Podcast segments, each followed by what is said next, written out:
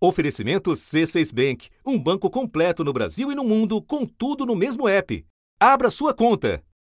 Era um choro desesperador, um descontrole. Eu tentava acalmar, mas meu amor, não são só as fotos, mas sou eu nua, mãe. Meus amigos falando nua. E é constrangedor. É o assunto que só se fala nisso. No recreio, você anda só escutando sobre isso. Você sai da escola, tem grupos falando sobre isso. Então é uma situação que não tem como fugir. O caso que você acabou de ouvir conta a história de quase 30 estudantes vítimas de manipulação de fotos por colegas de uma escola tradicional do Rio de Janeiro. Mas a encrenca não para por aí. Na hora, como eu tava bem nervosa, assim, eu não tinha prestado atenção no vídeo, eu achei que era algum vídeo que eu realmente tinha feito. Depois, quando eu fui ver ele na íntegra, assim, prestar atenção no que estava sendo dito, falei, não, nunca falei isso. O que, que você acha que é? Um deepfake. Deepfake esse é o nome dado às imagens editadas digitalmente por aplicativos e programas de celular e de computador. Quando bem usadas, produzem conteúdos de várias naturezas. Quando mal usadas, abrem as portas para toda sorte de crimes e com as mais variadas vítimas. Aí, rapaz, só dor de cabeça. Além de invadirem a conta, ainda começaram a postar coisas em nome dela. O que estava sendo postado? É uma tabela de Pix garantindo que se a pessoa fizesse o Pix ali no momento, ela receberia em três minutos uma quantia, no caso, o dobro do que ela depositou. Conforme as ferramentas ficam mais acessíveis e fáceis de operar, a qualidade do conteúdo produzido por elas ganha novos graus de sofisticação cada dia que passa, com a evolução da tecnologia, a gente vê essa coisa chegando cada vez mais à perfeição. Que a gente vê um vídeo e não conseguir identificar que aquilo ali é uma deepfake. Da redação do G1, eu sou Natuzaneri e o assunto hoje é Deepfake a criação de imagens a partir das tecnologias de inteligência artificial. Um episódio para entender como essas ferramentas têm evoluído, ao contrário da legislação sobre o seu uso. Eu converso com Bruno Sartori, jornalista, humorista e influenciador. Ele é um dos pioneiros na produção de material com uso de inteligência artificial. E Patrícia Peck, advogada, especialista em direito digital e presidente do Instituto Start de Ética Digital. Quarta-feira, 8 de novembro. Bruno, você trabalha com geração de imagens por inteligência artificial desde 2017. Lá atrás, o uso desses desses códigos que geram as imagens era coisa para pouca gente. Mas eu quero saber de 2023, desse ano. Esses códigos estão mais acessíveis? É muito mais fácil hoje criar esse tipo, gerar esse tipo de imagem por inteligência artificial do que era no passado? Sem dúvidas. Quando os códigos foram disponibilizados lá em 2017, ah, a única possibilidade de utilização era o usuário tendo um computador robusto e tendo um entendimento sobre o que ele estava fazendo com aquele código. Hoje, graças a, aplicativos de celular, isso é possível ser feito de maneira bem, bem mais simples, né, intuitiva. Apenas com um clique o usuário consegue gerar essas imagens com inteligência artificial. É, atualmente é possível encontrar tutoriais pela internet, cursos pagos para se fazer a manipulação desse tipo de conteúdo. Então, lá em 2017, quando comecei, eu tinha que vasculhar em fóruns de língua russa, uh, chinesa, para conseguir uh, conversar com usuários e entender a ferramenta. Hoje isso já é bem mais fácil de se fazer porque qualquer pessoa pode acessar tanto um tutorial pelo YouTube ou quanto um curso que é disponibilizado pela internet. E a gente está falando de que tipo de, de possibilidades, Bruno? O que, que o que, que é possível fazer em termos de mistura de voz, de rosto, de corpos? Você pode exemplificar para quem não está familiarizado como eu com imagem gerada por inteligência artificial? Bem, com essa ferramenta, nós temos os, os pós e os contras, né? Depende de quem está utilizando. Então, é possível usar essa ferramenta de maneira benéfica ou maléfica. Depende do profissional. Foi brincando com o efeito do tempo nas pessoas que o brasileiro Idreleidião bombou na internet. Esse mesmo recurso pode ajudar a localizar uma criança desaparecida muitos anos depois. Eu tenho parceria com a Polícia Civil é, para buscar pessoas desaparecidas. Então, eles dizem que a técnica que eu uso é, chega num realismo que eles não conseguem chegar tantos anos fazendo o mesmo trabalho. Então, a gente pode utilizar a ferramenta para se criar uh, conteúdos para entretenimento, como vídeos, onde é, se possível, inserir uma pessoa nesse vídeo. Então, você pode participar de uma cena de cinema.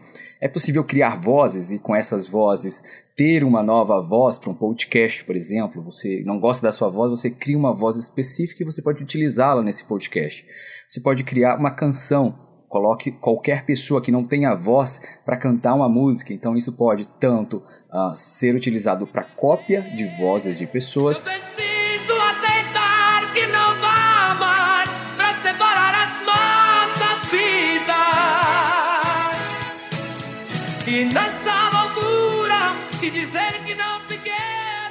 Quanto para fazer uma pessoa que não canta nada ter uma afinação uh, perfeita.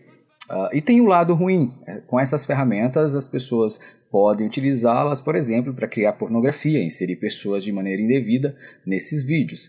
Isis Valverde passou por uma situação parecida. Fotos tiradas das redes sociais da atriz foram alteradas para parecer que ela estava nua e postadas num site de pornografia.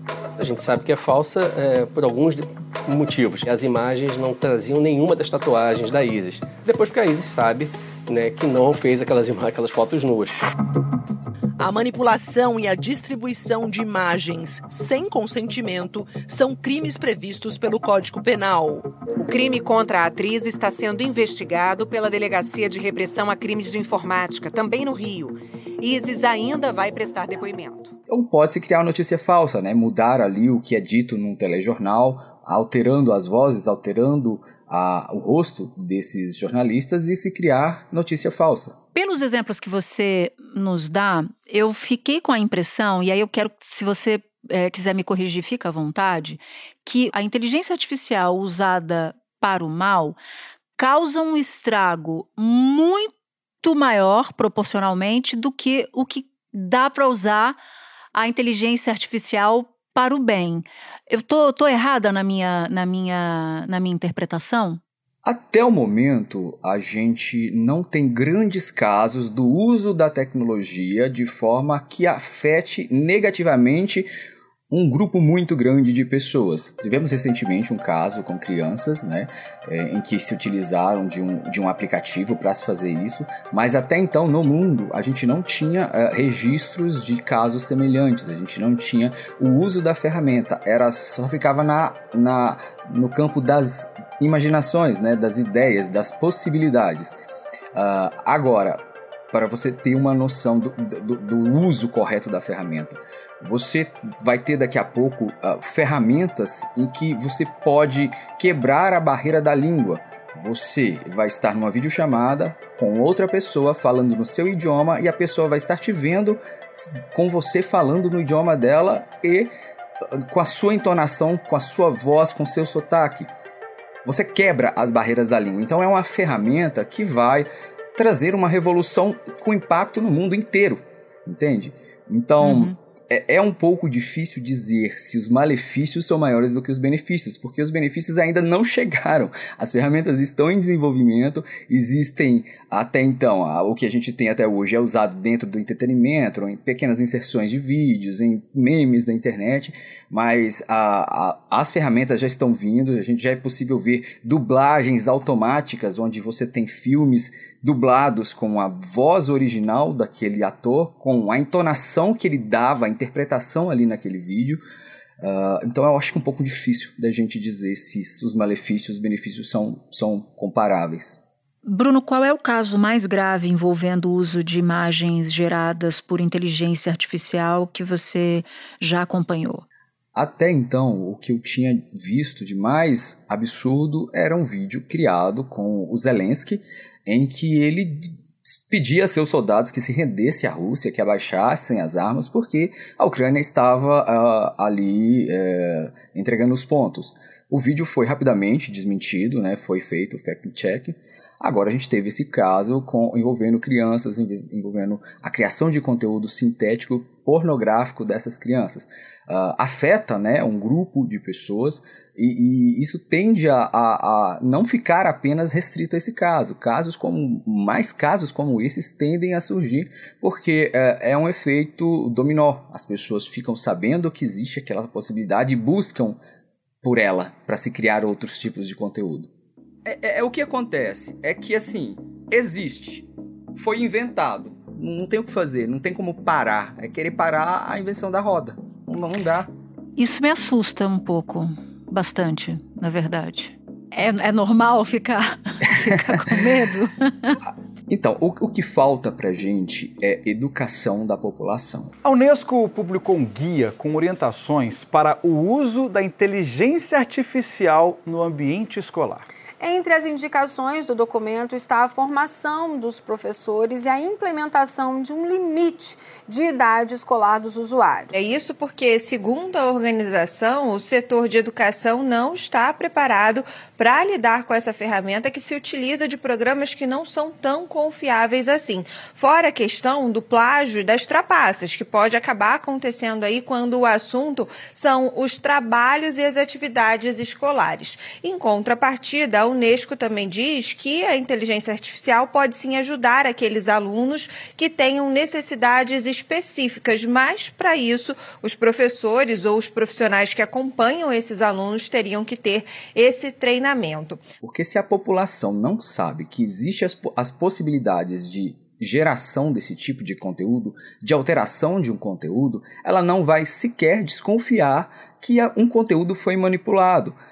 Se você recebe esse material, não sabe que ele pode ter sido, não existe a possibilidade de alterar, você, vai achar, você provavelmente vai achar que é verdadeiro, porque você está vendo aquilo é, perfeitamente, não existe ali é, falhas. Você está vendo a pessoa naquele vídeo cometendo aquele ato, você vai acreditar que é verdade, porque você não tem a noção de que aquilo pode ter sido criado, entende? Então, como a gente não tem nenhum tipo de campanha educacional da população, a, a, tende só de a piorar. Se a pessoa não sabe que existe essa possibilidade, ela vai acreditar. A gente é educado para acreditar naquilo que a gente vê.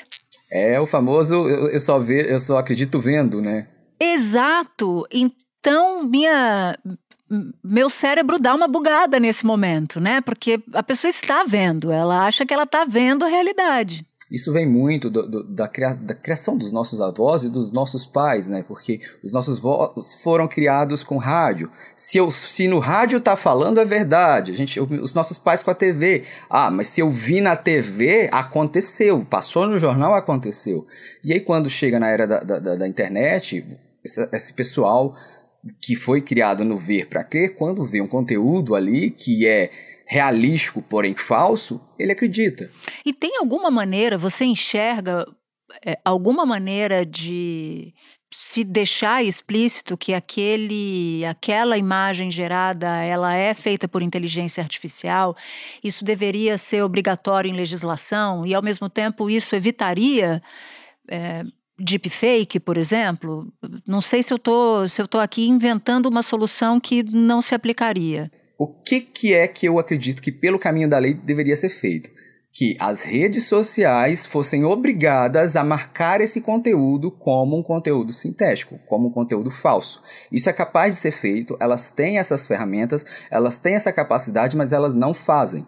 Então, a obrigação dessas redes em qualquer tipo de via em que esses, esse material chegue para as pessoas deveria ser obrigatório. Ela marcar essa, esse conteúdo como um conteúdo falso ou um conteúdo criado com inteligência artificial as redes sociais, elas, elas têm como identificar automaticamente se aquele conteúdo é real ou é um deepfake? Elas têm total capacidade de identificar esse tipo, esse tipo de conteúdo. Disseram que fariam nas eleições uh, dos Estados Unidos. Marcaram apenas um vídeo em que Donald, Donald Trump postou no Twitter dele e desde então não fizeram mais. Elas têm sim capacidade, elas têm tecnologia, mas elas não fazem.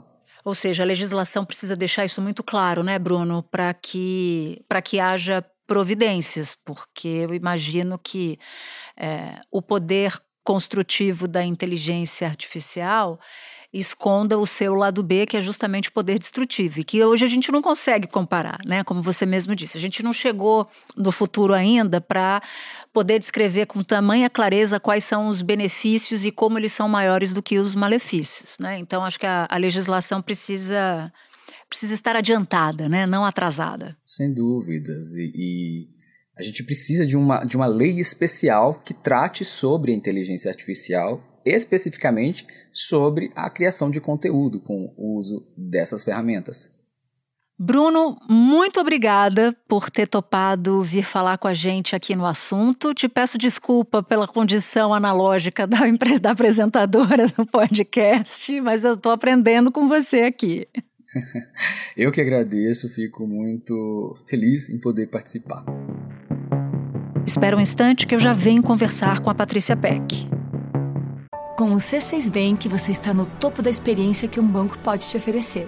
Você tem tudo para sua vida financeira no mesmo app, no Brasil e no mundo todo. A primeira conta global do país e atendimento personalizado, além de uma plataforma de investimentos em real e dólar com produtos exclusivos oferecidos pelo C6 em parceria com o JP Morgan Asset Management. Quer aproveitar hoje o que os outros bancos só vão oferecer amanhã? Conheça o C6 Bank. Tá esperando o quê? C6 Bank. Patrícia, eu conversava agora há pouco com o Bruno Sartori sobre a produção de deepfakes, como isso evoluiu de 2017 para cá e todas as possibilidades do uso da inteligência artificial. E isso acabou gerando uma discussão enorme sobre o amparo legal, os aspectos legais do uso da inteligência artificial. E aí eu te pergunto: quem produz nudes, imagens pornográficas, sem consentimento, por exemplo, comete que tipo de crime?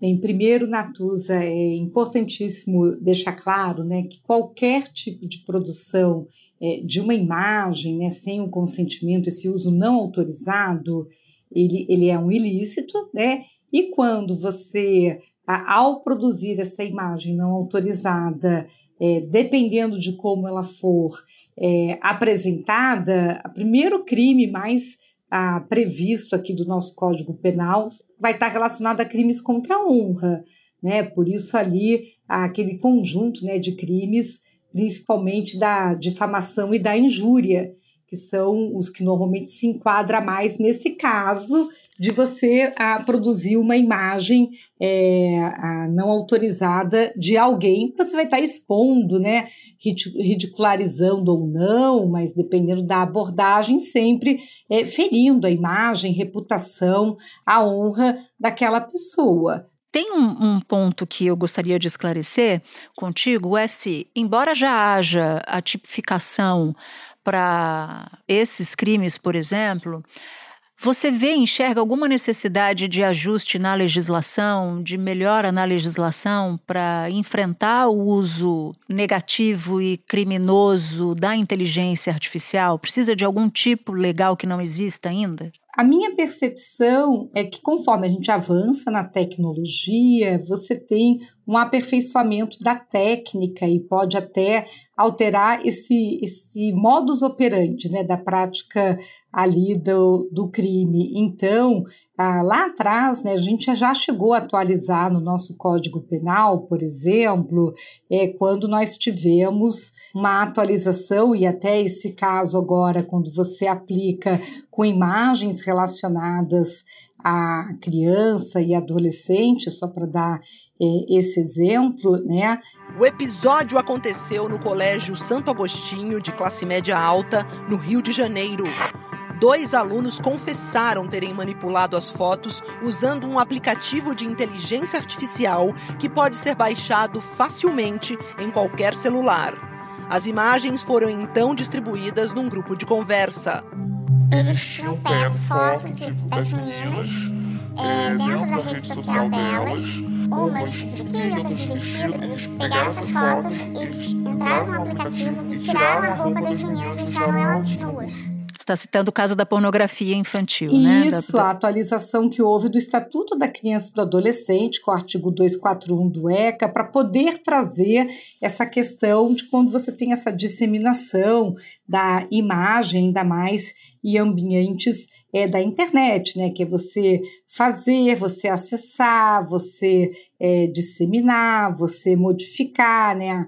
A foto, tudo isso. Então, é, conforme você vai tendo uma tecnologia que aperfeiçoa ou, ou permite uma técnica que vai afetar o comportamento, acaba que você precisa trazer isso de volta para a atualização é, da legislação criminal, porque ela não permite é, uma interpretação ampla, uma analogia, uma expansão, como acontece quando é uma situação de um ilícito civil, né? Então, claro que um uso indevido de uma imagem de alguém sempre pode sujeitar né, quando não está autorizado, a uma indenização, porque está gerando um dano, né, um dano moral. Mas quando você vai para a parte criminal, você vai dizer: olha, mas você de fato é, usou uma IA para fingir ser o rosto de alguém, fingir a voz de alguém, mudar o corpo de uma pessoa.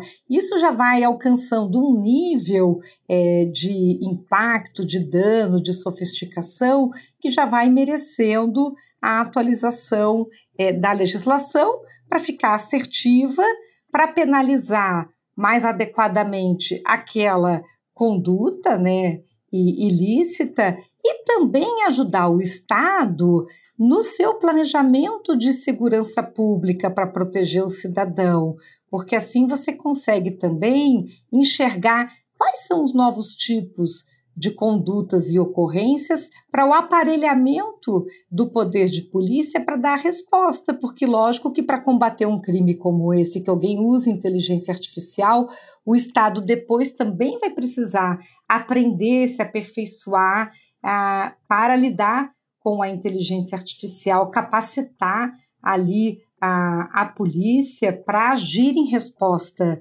dessa vítima, saber capturar essas evidências, quer dizer, né, isso tudo ajuda nesse processo também de planejamento é, da autoridade pública para responder a essas novas ameaças. Sem dúvida nenhuma. E a discussão no mundo é uma tendência, inclusive, de baixa regulamentação.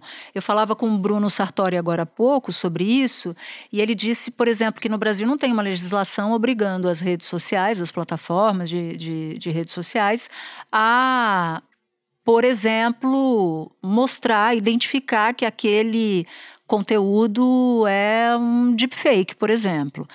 Recentemente, o, o presidente Joe Biden, presidente dos Estados Unidos, ele soltou uma ordem executiva, o que seria equivalente a um decreto aqui no Brasil, recomendando, sem obrigar, só recomendando, que fotos, vídeos, áudios gerados pela IA, pela inteligência artificial, tenham algum tipo de marcação, um selo, enfim, que permita a pessoa impactada com aquele, com aquele conteúdo deepfake saiba que ela está consumindo um deepfake. Como é que você avalia essa iniciativa e o fato de ser recomendação e não obrigação? Bem, primeiro eu acredito que a sociedade atual, né, ela tem como pilar, né, a fundamentar no princípio da liberdade e eu acredito que a gente só vai viver, né, verdadeiramente a liberdade baseado na transparência. Então, essa livre escolha do indivíduo precisa ser sustentado no fato de que ele está sabendo o que está escolhendo. E aí, lógico que essa iniciativa do governo americano de já trazer né, uma proposta de recomendação, né, como uma orientação, ela já, já, já, já traz ali um movimento de que vamos na direção de que a premissa é, da tecnologia tenha que ser atender o pilar da transparência. O presidente Joe Biden vem já insistindo há muito tempo que a inteligência artificial representa uma grande oportunidade, mas também enormes riscos. Então, por isso, diferente das companhias de mídia social que se autorregulam aqui no país, o governo americano vai impor as primeiras regulamentações sobre a inteligência artificial. Importantíssimo para um cidadão hoje, na sua plenitude de exercício é, de escolha, saber se ele está lidando, seja com um humano do outro lado da tela, seja com um robô, né, com um bot, e a partir disso o que ele quer. Eu acho que a grande premissa de tudo, isso acontece agora também com esse uso é, da imagem, porque eu pego a foto de alguém e coloco ela nua, e na sua origem a foto não era nua, é que há uma premissa ali de de falsidade, de falsificação, de enganação, de mentira. E tudo isso começa lá dentro de princípios éticos e que a gente devia embarcar, a gente chama isso de ethics by design, né? Dentro do desenho da tecnologia, ela já devia estar seguindo uma premissa ética e essa ética está baseada numa, numa convivência transparente, né?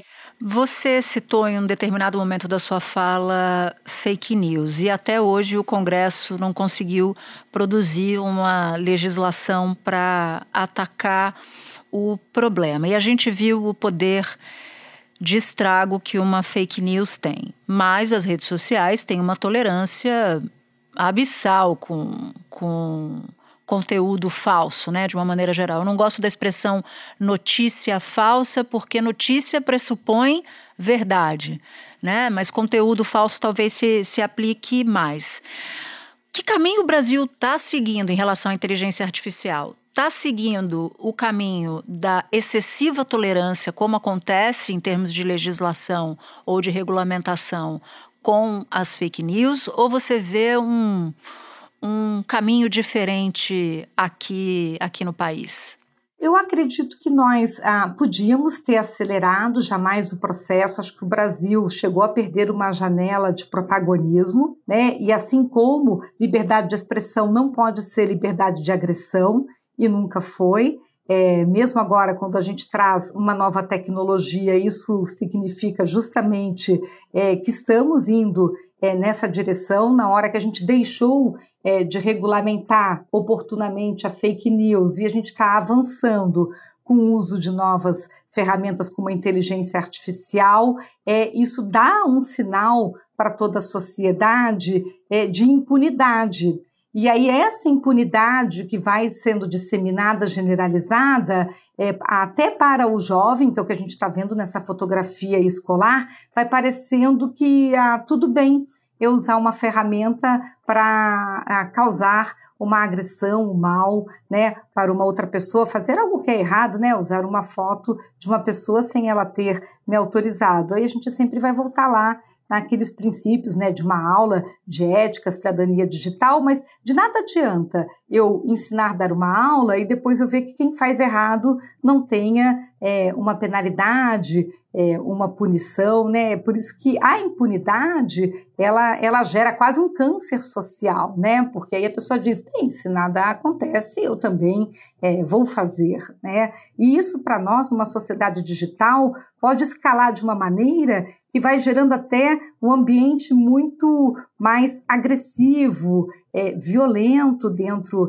é, das mídias, né? Porque a gente diz que você pode ter uma geração que queira fazer justiça com o próprio mouse, que não acredite mais nas instituições. Então a gente tem esse risco, a gente tem um perigo, né? Então, sim, é importante regulamentar. Às vezes a gente não pode querer resolver todos os problemas numa legislação como se ela fosse a lei perfeita. As leis não são perfeitas, as leis sofrem de obsolescência, a tecnologia anda mais rápido que a nossa capacidade de regrar condutas e comportamentos, mas elas servem de parâmetro, de referência, de guidance, né, de guia.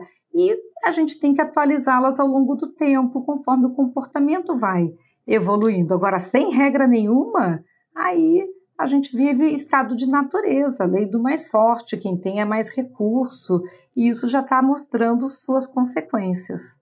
Agora, eu queria te ouvir sobre um efeito prático, assim, o que, que as pessoas podem fazer quando elas são vítimas de deep fake, quando elas são vítimas de crimes usando inteligência artificial? Existe um passo a passo, né, quase assim, medida de um pronto socorro ali naquele momento, que assim que você é, se, se percebe, né, vítima de uma situação como essa, é ideal você fazer aquela preservação mínima de uma evidência que vai ser necessária até para você relatar o fato ocorrido, né? Então, tanto se tiver sendo essa cena, né, digital, né, que acontece dentro do ambiente da internet, pode ser um registro de tela, a própria preservação daquele equipamento que se possa depois extrair aquela informação, né? Às vezes pode estar no celular, no computador.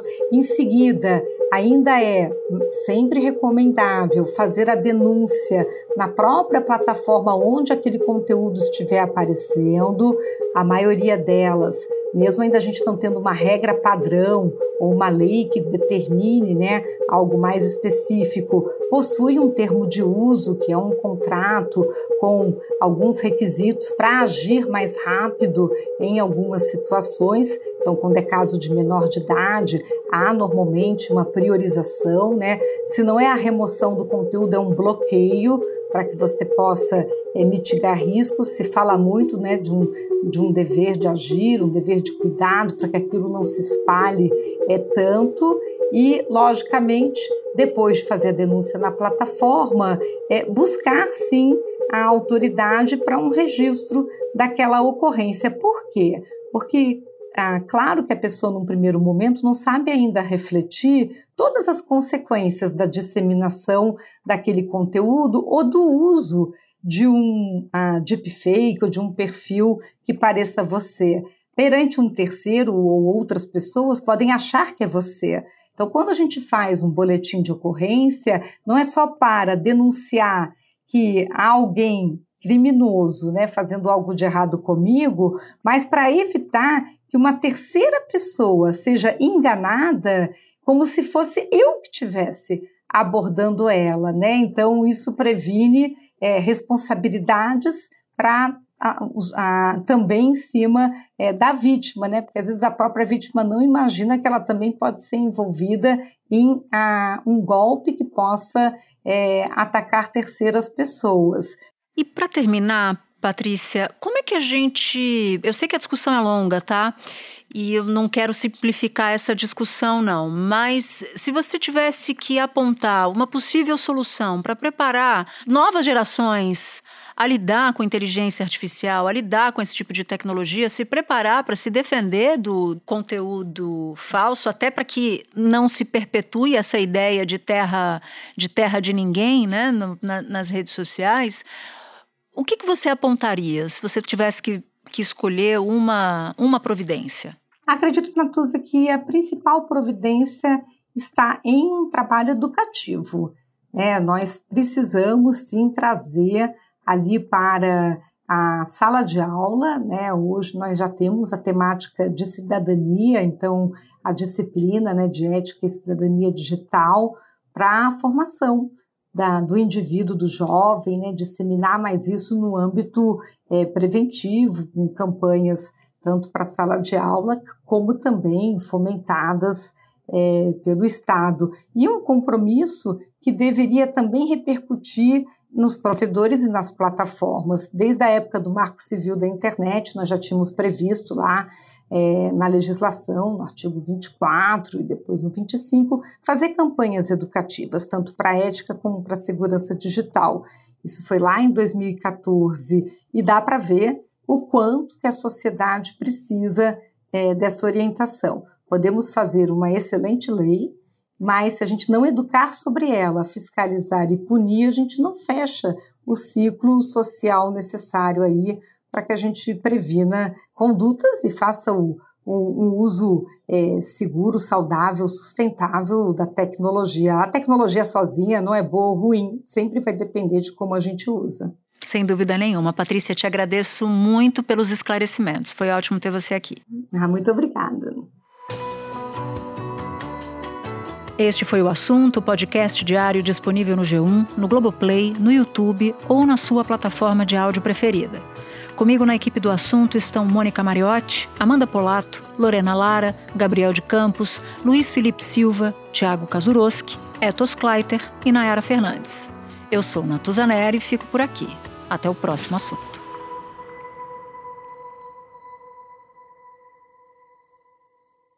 Você no topo da experiência financeira que um banco pode oferecer. Escolha um banco completo no Brasil e em qualquer lugar do mundo. Abra sua conta no C6 Bank.